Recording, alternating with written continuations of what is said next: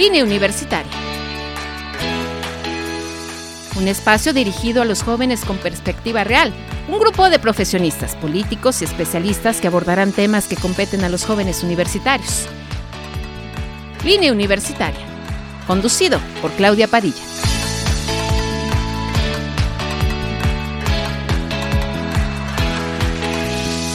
Estamos aquí en línea universitaria, solamente, solamente para ti, siempre, siempre, siempre es un gusto poder saludarlos, poder estar con ustedes y, y la verdad es que yo le quiero decir que siempre tenemos grandes, grandes invitados y tenemos al delegado de educación. Manuel Subias Miranda. ¿Cómo estás? ¿Cómo estás, mi querido delegado? Siempre es un gusto tenerte aquí. Pues muchísimas gracias, Clau. Un saludo a todo tu auditorio les deseo un buen año, un año que además nos hace falta que tengamos ya buenas noticias en todos los temas, ¿no? Ya. Después de que pasamos el tema de la pandemia, nosotros en el tema de recuperación de estudiantes, ¿no? Y, bueno, pues desearles a todos, pero con mucho gusto estar aquí en tu programa y para mí también es un honor y poder compartir espacio contigo y poder dirigirnos a la comunidad educativa a través de, este medio tan importante y que además tiene que ver con toda la parte cultural que ya sabes que nos encanta. Exacto, y la educación, ¿no? Fíjate que nos pedían y, y que siempre, por eso te decía que siempre es bueno que nos saques de todas las dudas. Primero, tenemos que hablar, eso que acabas de decir, el regreso de la pandemia, eh, vemos eh, que sí, eh, ahorita nos platicas qué tanto, qué tanto se afectó a los niños, qué tanto, ¿no? Y los mitos y las realidades, te lo tengo que preguntar, ¿no? Mitos y realidades entre que todos los niños pasan con 10 y este mm, y, ninguno y ninguno sabe o todos saben y todos pasan con 10. Ya me platicas al ratito, ¿no? Pero la verdad es que eh, ahorita que decías el tema el tema de, de la pandemia es un es un tema que podemos estar eh, platicando. ¿Por qué? porque eh, en algunos estados ya eh, eh, se da a conocer que los niños regresarían al, a la cuestión híbrida porque se están incrementando los casos, porque este mm, Guanajuato también, digo, aunque lo queramos mucho, no, no podemos negar que se siguen incrementando las cuestiones, los contagios y, temas que antes no teníamos, las muertes, ¿no? O sea, bueno, que ya habíamos bajado, que ya habíamos minimizado. ¿Qué va a pasar? Eh, y, ya junto con pegado, de una vez te, te, pregunto, si el tema de los cubrebocas es obligatorio o no es obligatorio, los niños pueden entrar con cubrebocas o, o sin cubrebocas, o sea, ¿es ser un requisito o sigue siendo un requisito? Platícanos acerca de eso. Fíjate que yo veo el tema del cubrebocas y el tema de seguir eh, teniendo las medidas sanitarias como el lavado de manos un, acto de corresponsabilidad. Me parece que hoy en un acto de congruencia, una actitud de congruencia en todos los espacios donde tenemos, este, donde se reúnen personas, debemos de seguir usando el cubrebocas y debemos de seguir usando las medidas sanitarias, como es el lavado de manos. No estamos ya hablando del tema de distanciamiento en las escuelas, ¿no? Pero sí estamos hablando del cuidado permanente que debemos de tener ante el tema eh, invernal, que es eh, un poquito, no todo es COVID, algunas son gripas, algunas son este, enfermedades de la garganta, de las vías respiratorias. Sin embargo, me parece que como un tema de responsabilidad, no nada más en las escuelas, en toda la sociedad, debemos de seguir utilizando el cubrebocas en los espacios cerrados, debemos de seguir este, eh, teniendo medidas. El lavado de manos se vuelve se vuelve fundamental en todas las actividades humanas, ¿no? Yo creo que eso debe ser, ¿no? Y es, es la mejor manera de, combatir este virus, ¿no? Bueno, y respecto a tu segunda pregunta del tema de, las evaluaciones de nuestros estudiantes, yo creo que hay que entender con mucha claridad que sí, derivado de lo que venimos padeciendo como sociedad, como humanidad, eh, en el tema de la pandemia, sí tuvimos pérdida de aprendizajes, eso es innegable. O sea, sí tenemos pérdida de aprendizajes en todos los niveles educativos. Lo que nosotros tenemos, por ejemplo, para el tema de educación básica, es un modelo de evaluación, ¿sí? De recuperación de información que nos permite, que nos permite tener y saber de dónde estamos partiendo. Estoy hablando de RIMA, ¿sí? El RIMA es una estrategia que tenemos solamente aquí en el estado de Guanajuato, me parece que en Monterrey hay otro modelo, como tres estados, pero nosotros aquí en Guanajuato tenemos RIMA y, RIMA ofrece información muy valiosa al 100% de los docentes sobre los estudiantes. Una encuesta que realizamos que nos permite recuperar y ver el, el estado de, de aprendizaje de nuestros estudiantes. Entonces sabemos que esto no va a ser algo sencillo, o sea, el recuperar los aprendizajes no es algo sencillo ni rápido, tiene que llevar su tiempo. Tenemos con Cuprice, estamos trabajando algunas estrategias de en el tema de lectura y en el tema de matemáticas. Yo creo que en la Secretaría de Educación estamos haciendo la tarea, mira, eh, dentro del Pacto Social por la Educación, que fue la estrategia que se diseñó para Guanajuato y que atiende cuatro componentes y que uno de ellos tiene que ser tiene tiene que ser el tema de eh, reinserción y el otro tema tiene que ser el tema de los aprendizajes, ¿no? En el tema en el tema de los aprendizajes eh, tenemos hoy el tema de las nuevas tecnologías, el tema de la inclusión educativa, el tema de la actividad física, los temas culturales y sobre todo con énfasis en dos estrategias eh, muy, muy señaladas ya en, la, en el tema curricular, que es el tema de español y matemáticas. El tema del lenguaje y comunicación y el tema del pensamiento lógico matemático son dos áreas que no podemos descuidar, ni antes de la pandemia, ni durante la pandemia, ni después de la pandemia, porque son las herramientas que le permiten a los estudiantes aprender en esos... Eh, eh, postulados de Jacques Delors que tiene que ver aprender a aprender y aprender a convivir. Y en, y en este otro tema también tenemos que incluir, y ya está, es uno de los ejes también del pacto social, es el tema de atención socioemocional de nuestros estudiantes, ¿no? Y ahí, bueno, pues estamos trabajando varias líneas, ¿no? Estamos trabajando varias líneas. A mí me parece que hoy el esfuerzo que estamos haciendo eh, en, en el Estado, pues es muy importante, sobre todo Hoy, por ejemplo, en la, en la Feria de León tenemos instalado un stand donde hay un programa de todos regresamos a la escuela, ¿no? Y que eh, tengamos presente la necesidad de que nuestros estudiantes estén todos en las aulas. ¿Dónde deben estar los niños en edad escolar? Estudiando, no hay otro, ¿no? Aquí en la región todavía ya te llevamos más de cuatro mil, llevamos cuatro mil doscientos sesenta y dos recuperados de aquellos que no teníamos contacto y yo en las oportunidades que tengo de estar en los medios les digo a los padres de familia, lleven a sus hijos a la escuela. Está en la ley, es uno de los derechos fundamentales de, nuestros niños. O sea, eh, uno de los derechos es que los niños reciban educación, así lo enmarca el artículo tercero constitucional y lo enmarca la ley de educación del Estado y la ley de educación federal y toda la parte normativa enmarca esa parte. Lo que sí falta es que los padres de familia los lleven, ¿no?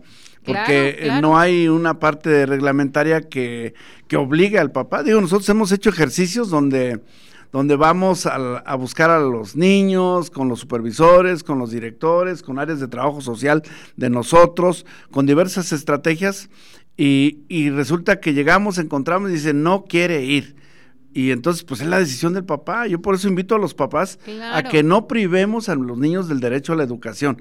La educación la educación, la verdad es que es el, es el motor y el único motor, y está probado en la historia de, de las sociedades que se han desarrollado, es el motor del cambio social, es el motor del desarrollo, es la oportunidad que tienen nuestros estudiantes de salir adelante, ellos y sus familias, ¿no?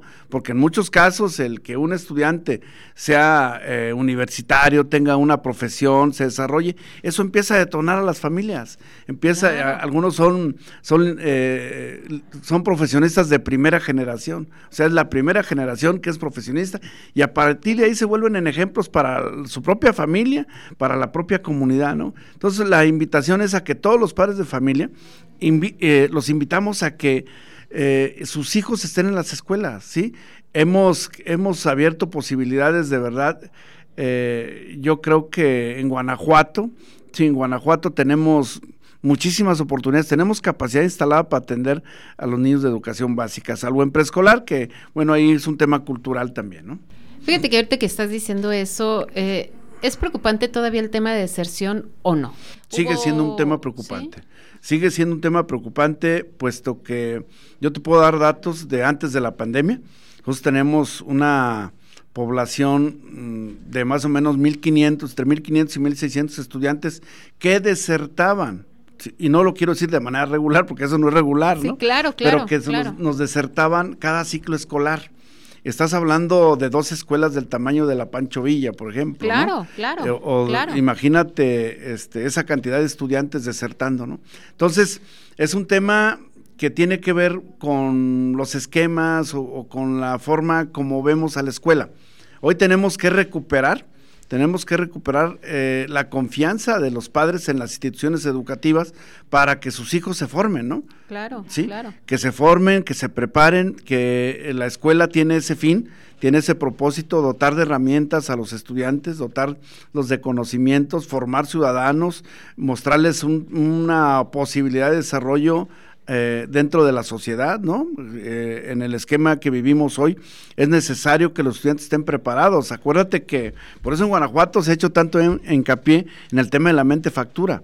Antes la riqueza estaba en la tierra, en otros recursos, en el petróleo, por ejemplo, algunos países.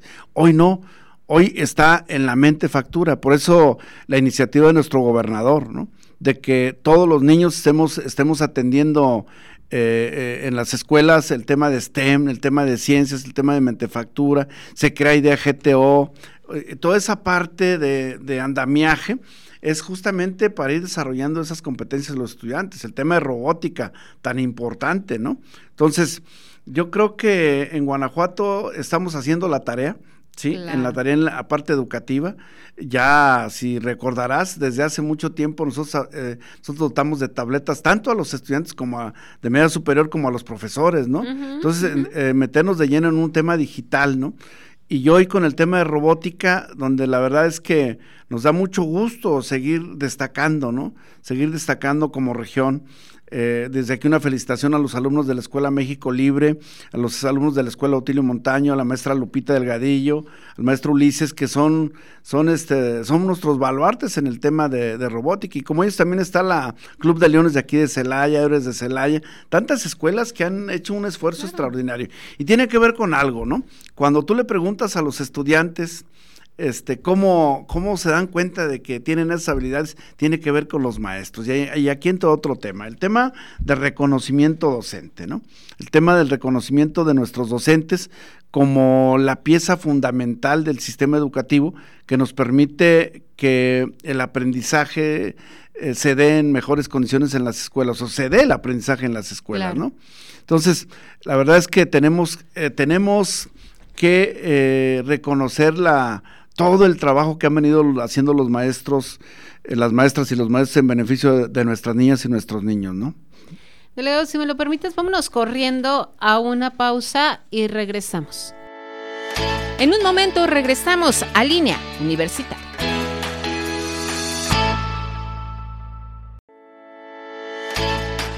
Ya estamos de regreso en línea universitaria.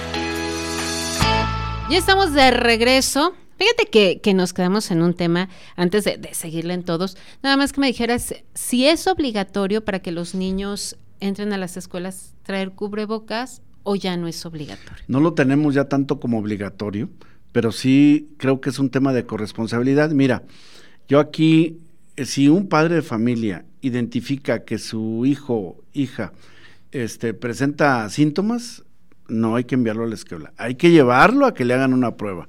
Eh, hay que atenderlo de, de, los síntomas que tienen, ¿no?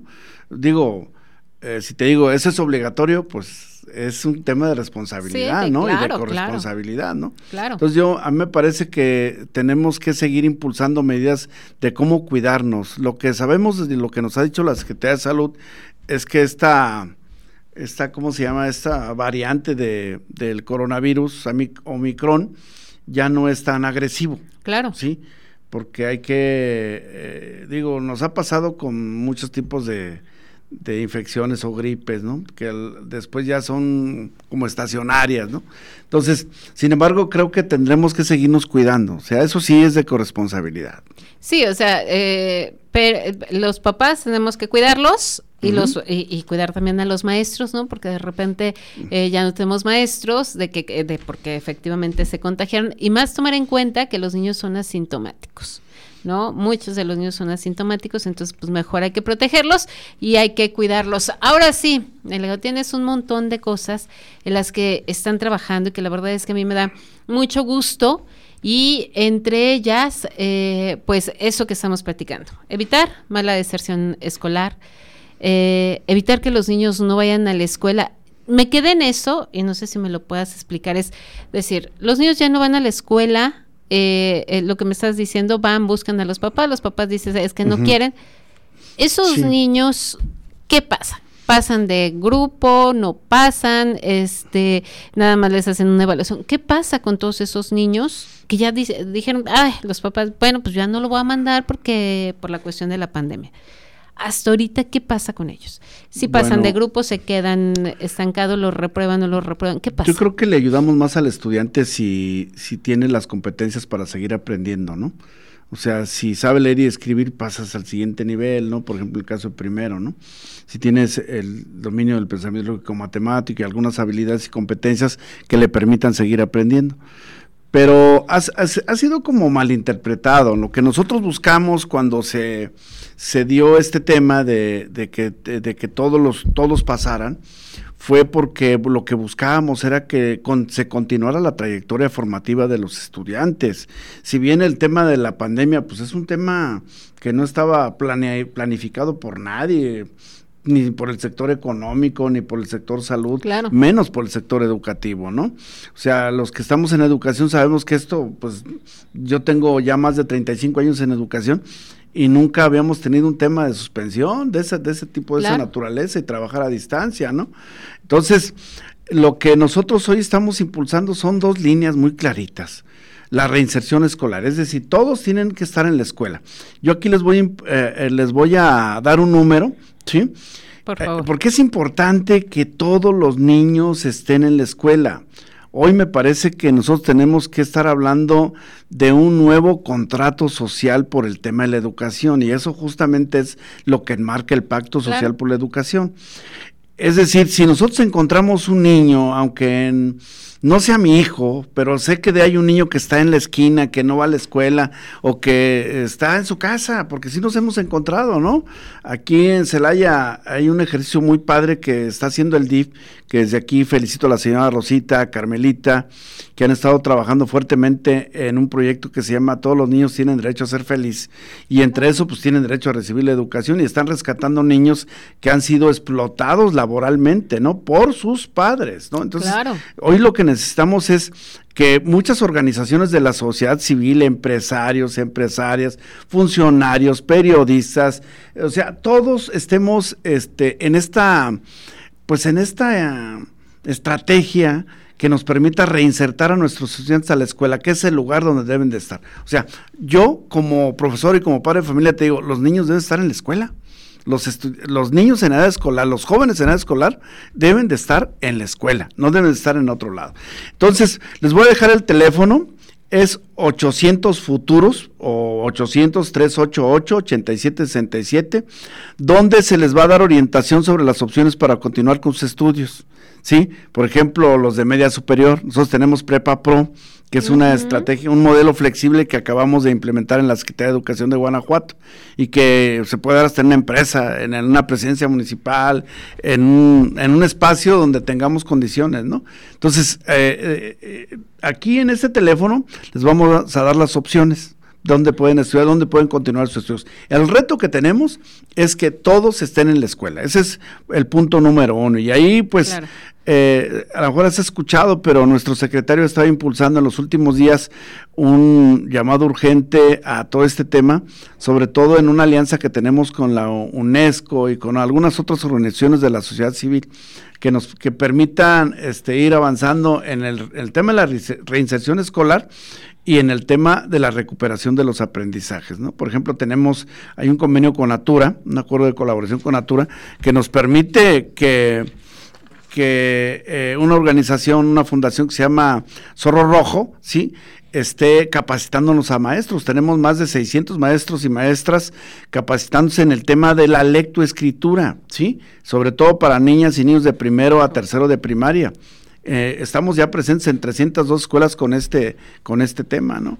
Y en el tema socioemocional, pues también estamos haciendo la tarea. Traemos, por ejemplo, el tema de jugamos todos, ganamos todos, un convenio con la Federación Mexicana de Fútbol que, se, que tiene que ver con los patios didácticos en las escuelas y que es una estrategia muy padre. Yo estuve en una escuela primaria de bosques en la primera edición de esta, de esta etapa. Hoy, es un, hoy tenemos un acuerdo estatal que nació aquí en Celaya justamente.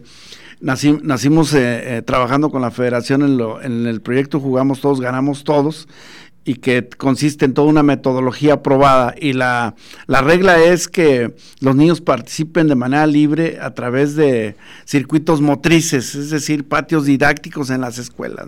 Ahorita estamos en esa tarea, recién antes de salir de vacaciones capacitamos a nuestros maestros nuevamente, a los que nos faltaban, y ahorita estamos trabajando eh, con ellos.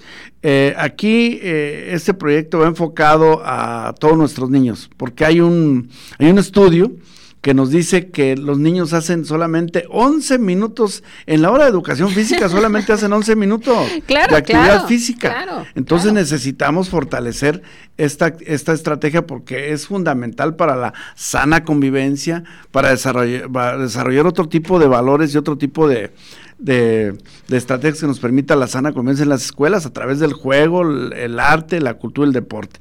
Entonces, también fíjate aquí en la región, le estamos apostando al tema, al tema de STEM, al tema, y ya estamos capacitando a los primeros 40 maestros. Yo espero que sigan todos ahorita ahí porque eh, no está fácil la capacitación. claro, claro. Tenemos maestros eh, en, en, la Universidad Politécnica de, de Cortázar, ahí estamos en un proyecto conjunto tripartita entre IDEA GTO, la Secretaría de Educación de Guanajuato a través de la Delegación Regional y la Universidad Politécnica. Tenemos los primeros 40 maestros STEM, ¿no? ¿Y esto qué significa? Maestros ya capacitados en ciencia a través de un proyecto, un proceso de que está financiado por IDEA GTO y que yo espero que estos maestros empiecen, lleguen a sus escuelas y empiecen a transformar, ¿no? Empecemos a buscar el tema de desarrollo científico en, en, las escuelas, del tema de investigación, el tema de hacer experimentaciones, toda esa parte eh, que abona al tema de las ciencias, ¿no? Y así, pues tenemos varios programas, tenemos varios programas. Ya has oído hablar uno muy enfocado justamente al tema de padres de familia, que es crianza positiva, que lo encabeza la esposa de nuestro gobernador, y que ahí lo que tenemos es capacitación a los padres de familia en el tema de crianza, ¿no? Claro. Y la, la, la idea central de esto es que todos niños merecen tener una familia, ¿no? ¿Sí? Todos niños nacen en una familia, tienen que estar en una familia, ¿no? O, o, que tengan herramientas que les permitan, este, pues tener esa, esa sana, esa sana, esa parte de su desarrollo socioemocional y afectivo en, nuestros niños, ¿no? Y que aparte es bien importante lo que estás diciendo, delegado, porque es, eh, están innovando. Sí. O es, es, decir, y la capacitación de los, eh, de los maestros también es bien importante en el tema de las ciencias que, que muchas veces no, no teníamos como esa, esa capacitación para poderlo bajar a los, a, los estudiantes, ¿no? O sea, no quiere decir que los maestros no sean capacitados, pero qué bueno, qué bueno, ¿qué más están haciendo los profesores para todo esto? que se viene, ¿no? No solamente para innovar, sino ya se acostumbraron, ya este, ya regresaron de nueva cuenta a las aulas, ya están más abiertos. ¿Qué bueno, hoy todos debemos estar en las aulas, ¿eh? Sí, o sea, todo es ya presencial. O sea, aquí en Guanajuato regresamos Híbrido desde el ciclo anterior a la presencialidad.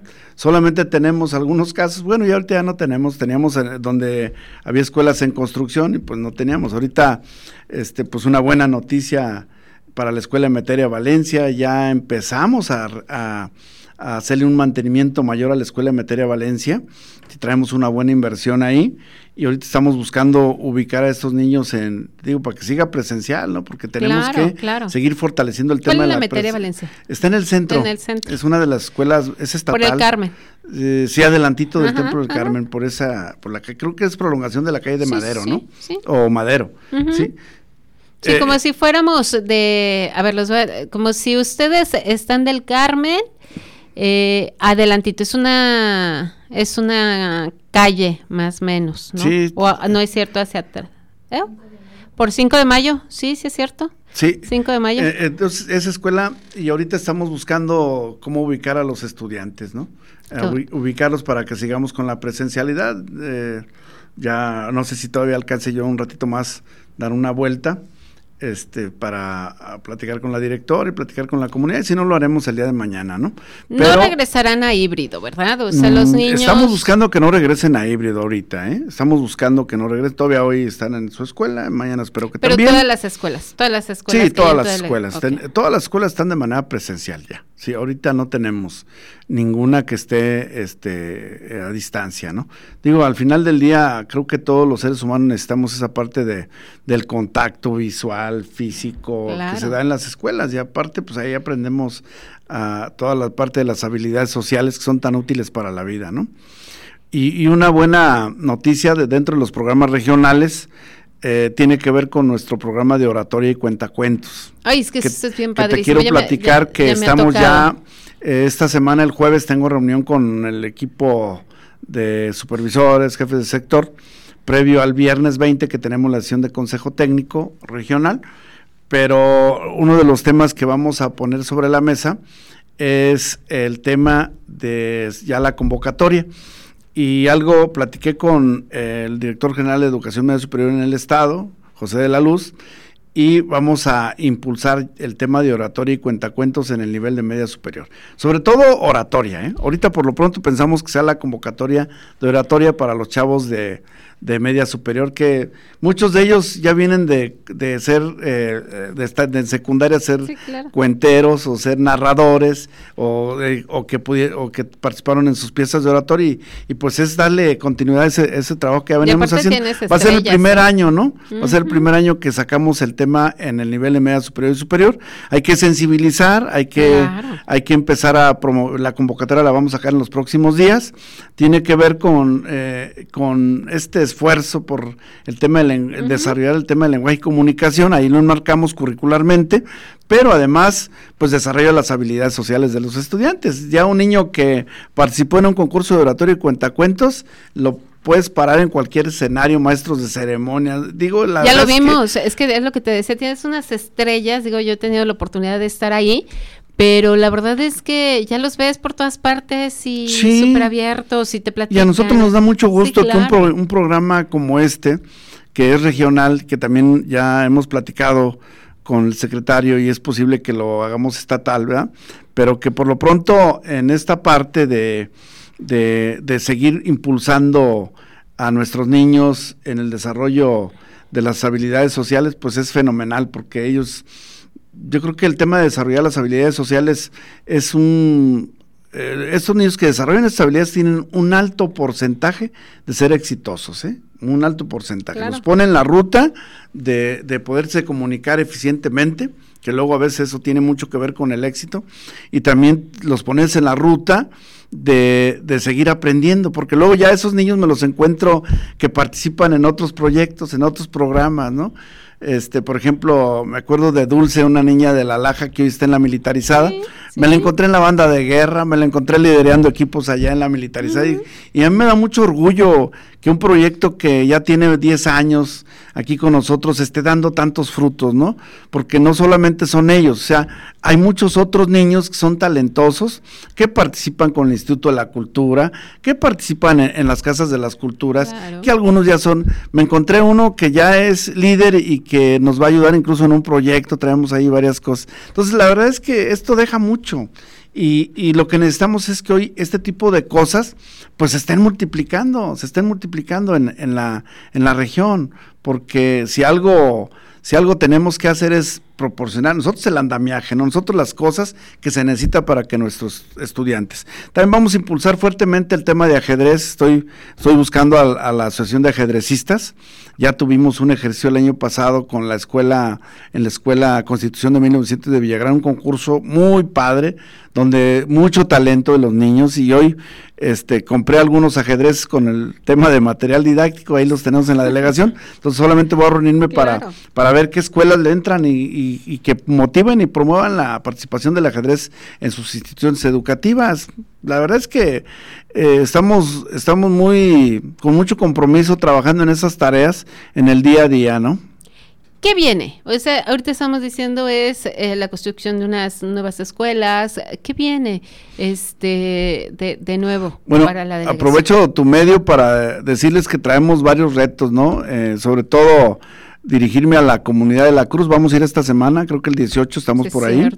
a la comunidad de la Cruz vamos en esta semana este, para informarle a la comunidad educativa, a los padres de familia, a los maestros, y aquí le, una, un agradecimiento al padre Carlos Sandoval y al párroco Carlos de ahí de la comunidad, sí, al señor Atanasio, a todos los que han estado eh, con nosotros trabajando de la mano.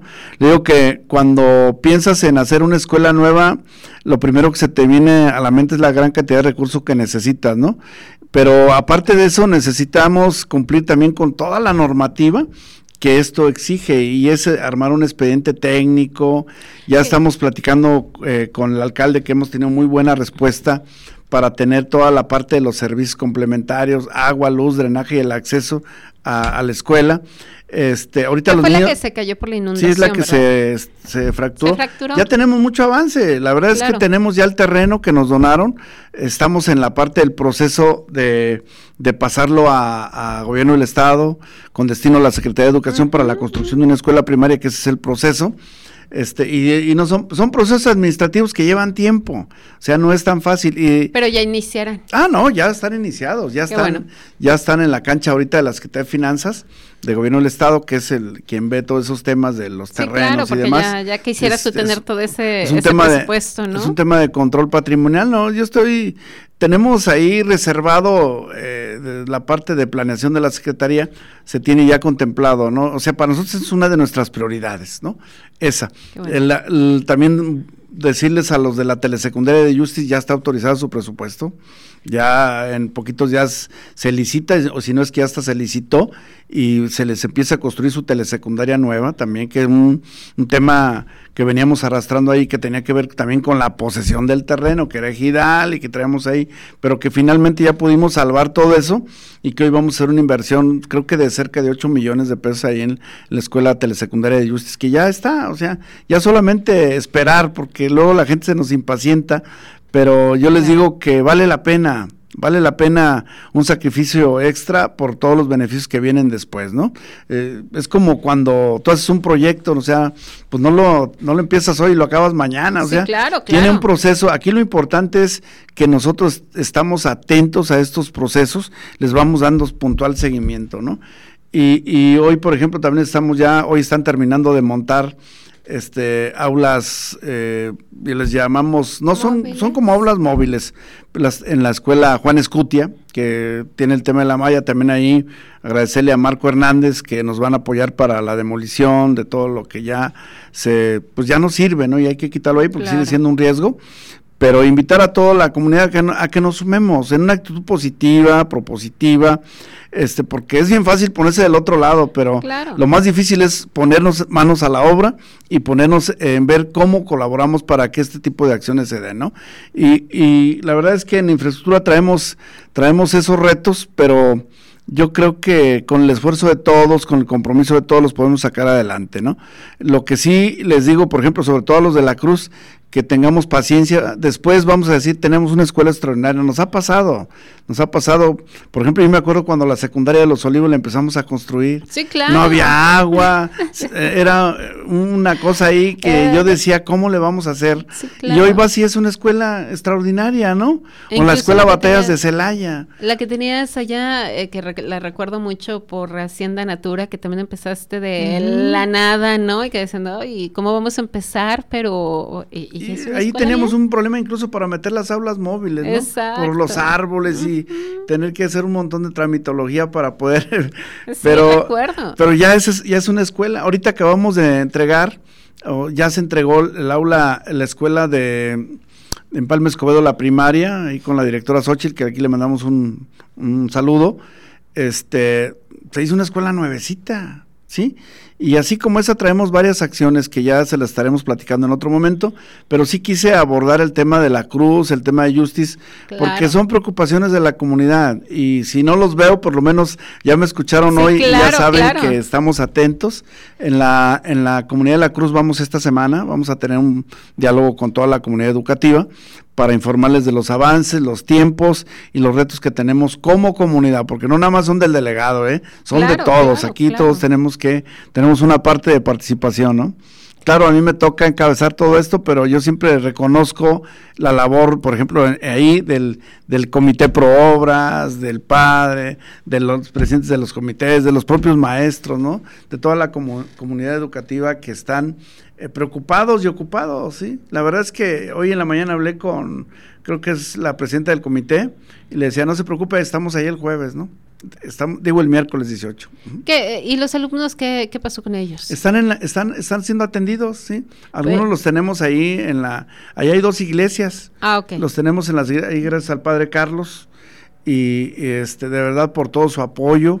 Eh, es un párroco nuevo que llegó ahí, la verdad con una actitud muy padre de, sí maestro, aquí nos ayudamos, tenemos pendiente, estamos revisando ahí unos convenios, pero al final del día lo más importante es que eh, los niños están siendo atendidos por los maestros de manera presencial, ¿no? Tenemos creo que una o dos aulas móviles ahí también habilitadas, pero digo, no son las mejores condiciones, lo, entendemos, pero tampoco nunca esperábamos una lluvia típica que se nos tumbara la escuela en un día, ¿no? Exacto. Entonces son, son cosas que no las tienes planeadas, pero que sin embargo, pues van a ir resolviéndose poco a poco. ¿Mm? ¿Cuántos alumnos regresaron a la escuela? 209 mil estudiantes, casi 210 mil. ¿sí? Qué barbaridad. 210 mil estudiantes, todos regresamos eh, eh, bien. Este, la verdad es que a mí me da mucho gusto. Fíjate que cuando llegué aquí a la delegación, ya hace algunos años, este, tenía 222 mil estudiantes. Poco a poco ha ido disminuyendo la, matrícula porque traíamos una burbuja en secundarias, que incluso por lo que más hicimos fueron secundarias. Aquí en Sala hicimos dos, tres secundarias, ¿no? Entonces, este, por la cobertura que necesitábamos dar en ese momento. Y que eh, hoy, ya, hoy tenemos esa matrícula y que pues el reto es eh, seguir atendiendo, ¿no? Seguir generando las condiciones para que las escuelas se conviertan en esos espacios amigables, en esos espacios eh, donde los niños eh, estén seguros. Y por cierto, la encuesta de Planet Youth dice que casi el 90% de los niños al responder la encuesta este, dicen sentirse seguros en las escuelas. Eso habla muy bien del trabajo de los maestros, del trabajo de toda la comunidad, para que nuestros niños se sientan seguros en las escuelas. En promedio, en, tu región, ¿hasta qué nivel de escolaridad llegamos? Pues hasta universidad, aquí en la región. De hecho, Celaya es uno de los municipios que tiene la mejor infraestructura o más infraestructura en el tema en el tema universitario tenemos aquí en la región tenemos las politécnicas ahorita desde aquí una felicitación al maestro Hugo que está en en, en Comonfort con una nueva universidad que es una buena noticia para toda la comunidad educativa. Yo tengo reunión en esta semana también con gente del alcalde para ver el tema de los terrenos de la universidad, porque originalmente estaba, eh, ahí teníamos la UTSMA, ¿sí? que ya no está, este, y que hoy tenemos una nueva universidad eh, con un, toque multicultural.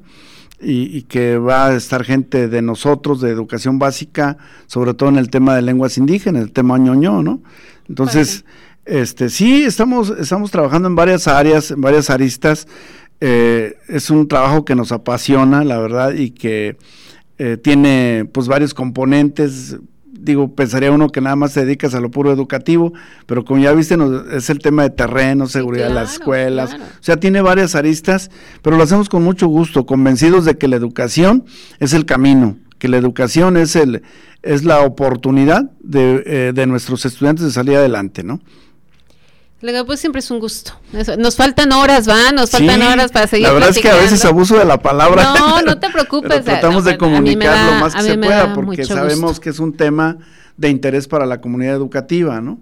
Sabemos que es un tema que, este, pues todos, todos tenemos algo que ver con las escuelas, ¿no? Claro. Entonces, pues muchas gracias al contrario por darnos la oportunidad de estar aquí en esta esta radiodifusora, que además es cultural, y, muchas gracias también aquí a los directivos de, del Tecnológico de Celaya, a Teo, que aquí anda por aquí, el buen Teo, este, y muchas gracias por siempre apoyarnos, ¿no? Muchas gracias a ti, delegado. Ya nos tenemos que despedir. Les mando un abrazo a todos ustedes. Nos vemos para la próxima. Esto fue Línea Universitaria.